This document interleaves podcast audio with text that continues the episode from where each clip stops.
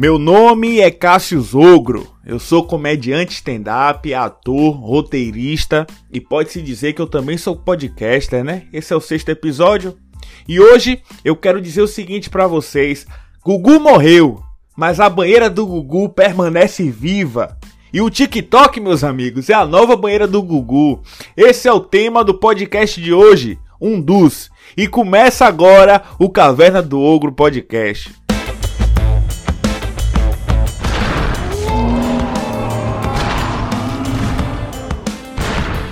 Caverna do Ogro Podcast.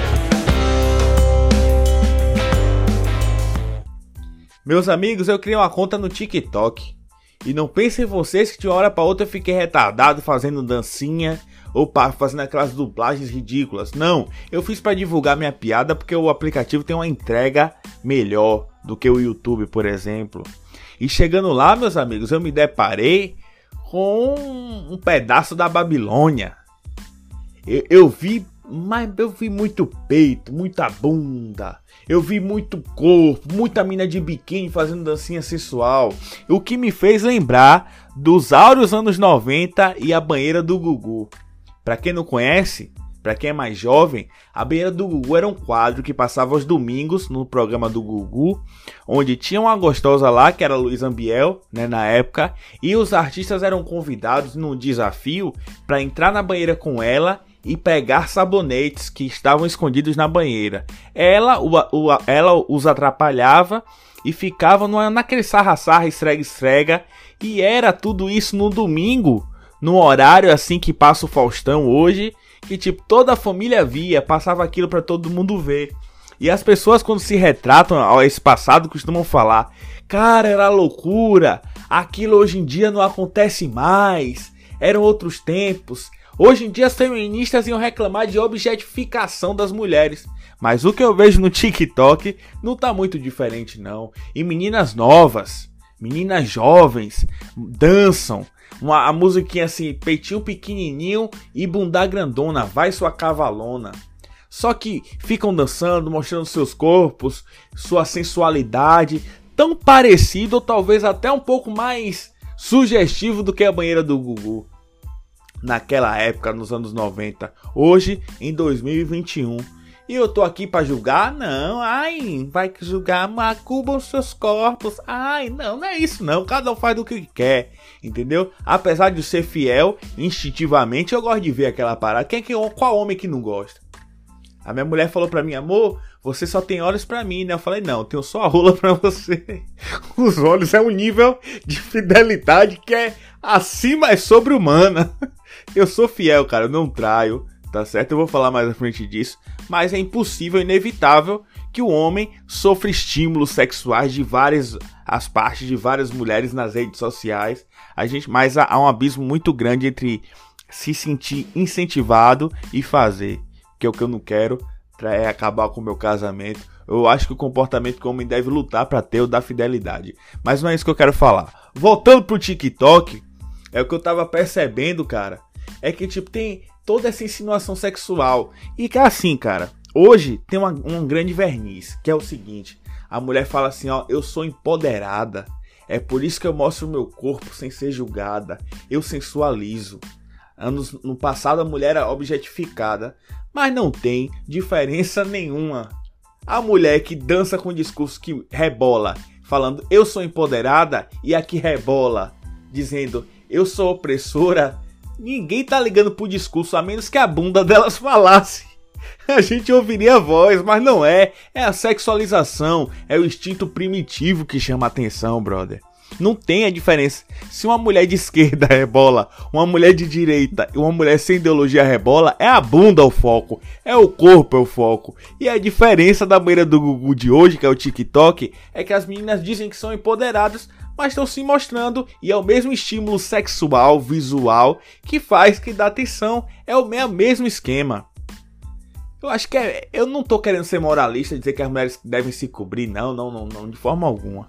Cada um faz a sua vida o que quer. O que eu tô dizendo é, eu me lembro de uma frase de um livro de 1984, famoso livro do escritor George Orwell, onde o, o personagem Winston, ele fala para o seu par romântico, né, Julia, Que ela, é uma frase que marcou minha cabeça, que a frase é a seguinte: Você só é rebelde da cintura para baixo. Eu achei essa frase fantástica.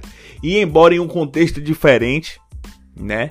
Essa frase é perfeita para se aplicar às meninas que se mostram e ficam dizendo: "Eu sou empoderada". Olhe bem, não tô querendo vir com moralismo e dizer: "Ah, vocês têm que parar com isso". Não, não é isso. O que eu tô querendo dizer é que não há diferença se você mostra o seu corpo, se você vende o seu, a, a, imagem do seu corpo, se você quer chamar atenção pela sua bunda, pelo seu peito, pelo seu rebolado. Não tem diferença você fazer isso dizendo que é empoderada ou você fazer isso no. ou como fizeram isso nos anos 90 sem esse discurso. Dá no mesmo. É inegável que é uma revolução sexual, que a mulher sexualmente foi reprimida no passado e hoje em dia tá mais solta.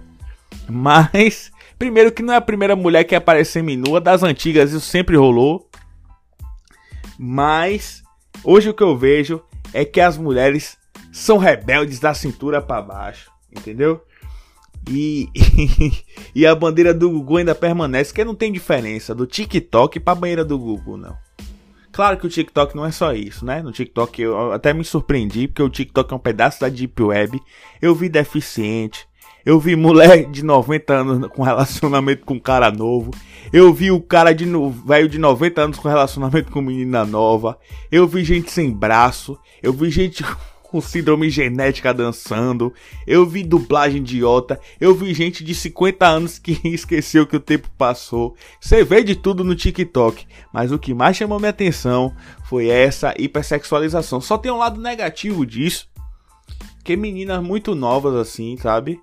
É, ficam fazendo essas paradas, o que pode gerar uma, uma parada meio de pedofilia, assim, sabe? Você vê uma menina de 14, 13 anos. Eu acho que elas. Eu não vi é, vídeo de menina muito nova assim, mas há uma tendência dessas crianças a repetir esse comportamento, a fazer uma dancinha sensual. E isso eu não acho legal, isso eu não acho sadio, saca? Ah, de 18 anos, se quiser botar a pepeca para falar, a bunda para cantar, faça. Agora, uma criança muito jovem, eu acho já que isso pode ser um problema. É, eu tava pensando também que eu vi uma reportagem, André Surak anunciando o Miss Bumbum. E isso se relaciona com o TikTok. Só que eu acho o Miss Bumbum muito honesto. Você faz um concurso falando assim, ó, vamos eleger o bumbum mais bonito. Você esquece que tem uma pessoa e foca no bumbum. Eu achei isso honesto. Porque, ao contrário do concurso de Miss normal, Miss Brasil, Miss Universo, Miss alguma coisa, elas, você analisa o corpo da mulher, as curvas, a medida e pergunta a ela sobre a paz mundial. Olhe bem, vamos falar aqui que esse podcast é o podcast da sinceridade. Olhe bem, quem tá cagando, todo mundo tá cagando e andando pra opinião de mulher bonita, irmão. Se a mulher tem peito, perna, bunda, rosto bonito, a última coisa que o cara vai olhar é a opinião. Eu só, eu sou muito atencioso em opinião de mulher feia. Eu sempre quero ouvir o que mulher feia. Eu gosto de conselho de mulher feia. Mas mulher bonita, irmão, você acha que eu vou olhar a opinião, brother? Não vou. Observe que todas as líderes mundiais são feias. Ex-presidente Dilma parece o Satanás. Angela Merkel, feia. Entendeu? Todas as lideranças femininas são feias. Porque a mulher feia tem credibilidade, a mulher feia tem opinião. Eu nem vim saber outro dia desse que mulher bonita tem opinião.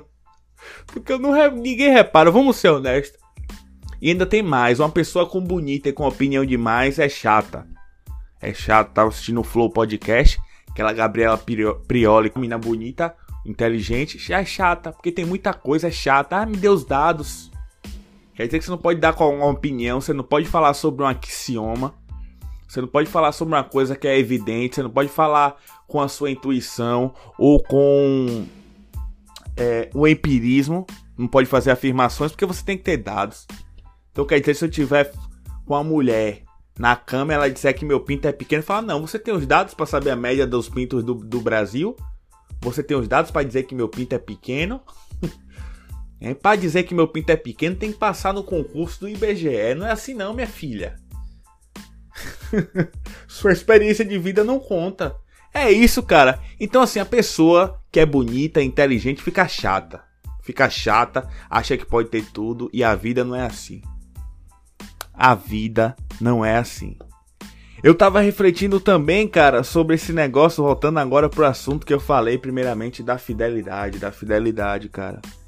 Olhe bem, o que eu falei anteriormente pode parecer machista. É machista? É. Eu não vou me justificar sobre isso não, esse é o podcast da sinceridade, como eu já falei para vocês. Eu não acredito que mulher é simplesmente perna, peito, bunda. Eu não acredito nisso. Eu acredito que a mulher é perna, peito, bunda e vagina também. Brinks, Brinks. Não quero desvalorizar a existência da mulher, a capacidade da mulher, ou de, sequer afirmar aqui, supor uma inferioridade que não existe da mulher em relação ao homem. Mas eu, eu, eu não gosto dessa hipocrisia em relação à sexualidade, tá ligado? Não tem diferença da banheira do Gugu, do estímulo sexual da banheira do Gugu, da menina que mostra o corpo no TikTok hoje só porque ela diz que é empoderada.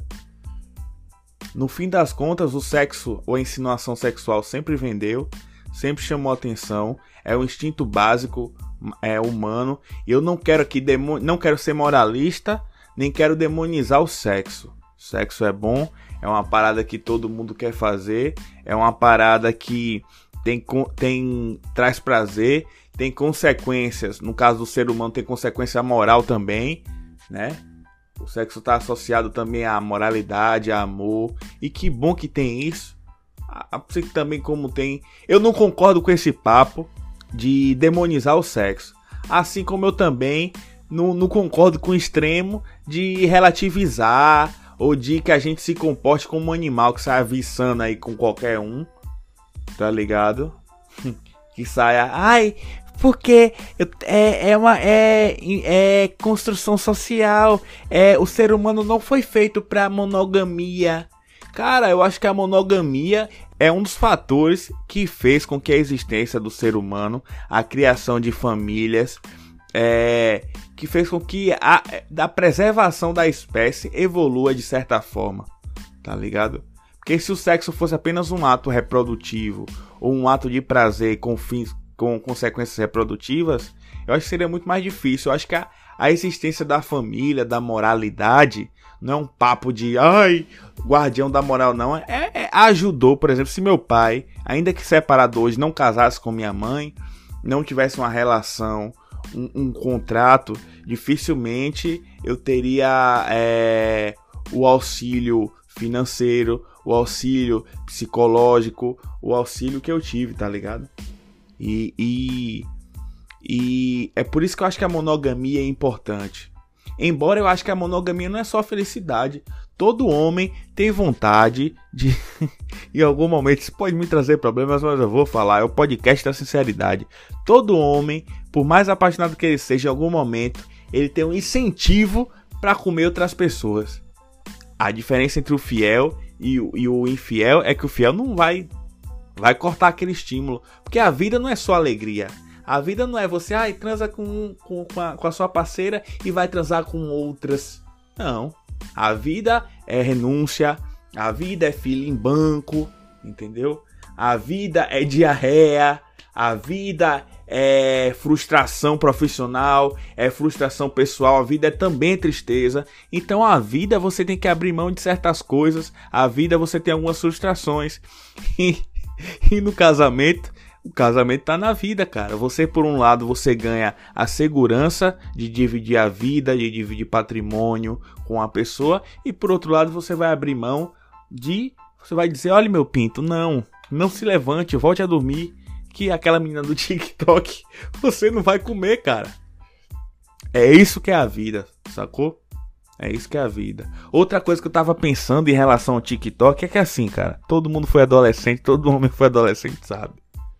Tem uma época que a gente fica, né, viciado na masturbação. Todo homem, todo adolescente passou por isso, né? Eu que sou destro, né? O meu braço direito, eu chamava ele de braço olímpico. por causa da exigência desse braço quando se dos exercícios masturbatórios, vamos assim chamar. eu com certeza executava umas 5 séries de 600 repetições no ato da masturbação no auge da minha puberdade. E o que não faz hoje um jovenzinho que vê o TikTok e vê aquelas minas dançando, o quão viciado ele não tá. Com certeza ele bate o meu recorde de 5 séries de 600 repetições de exercícios masturbatórios, que era o que eu fazia. Que era o que todo jovem faz, cara. É, eu. eu. Eu. Queria falar sobre o sexo, sabe? Sem ser. Sem ser tão apelativo. Mas é um assunto que ele exige, de certa forma, uma, um lado primitivo de falar, sabe? Tem um lado da filosófico, tem um lado da construção social, mas tem um lado primitivo do sexo. E uma coisa é fato, meus amigos, o sexo chama atenção. Chamava atenção nos anos 90 com o Gugu, a insinuação, continua chamando atenção hoje. A gente pode mudar o estilo. Se antes era a mulher incentivada a mostrar a bunda para aparecer, hoje ela mostra porque ela é empoderada. No fim das contas não tem diferença nenhuma para mim, sabe? É como se nos anos 90 o padeiro vendesse o pão e agora nos anos 2021 é como se o pão fala: "Eu me vendo". tá ligado? É o que acontece hoje em dia, tá ligado? Isso não dá liberdade pro cara assediar, pro cara passar por cima simplesmente porque a mulher mostrou a bunda, não. Acho que tem que ter um certo respeito. Mas. É, cara, eu tenho uma cabeça mais antiquada para essas coisas. Eu não sou, eu sou o tipo de cara mediano. Eu acho que a maioria dos homens é assim, tá ligado?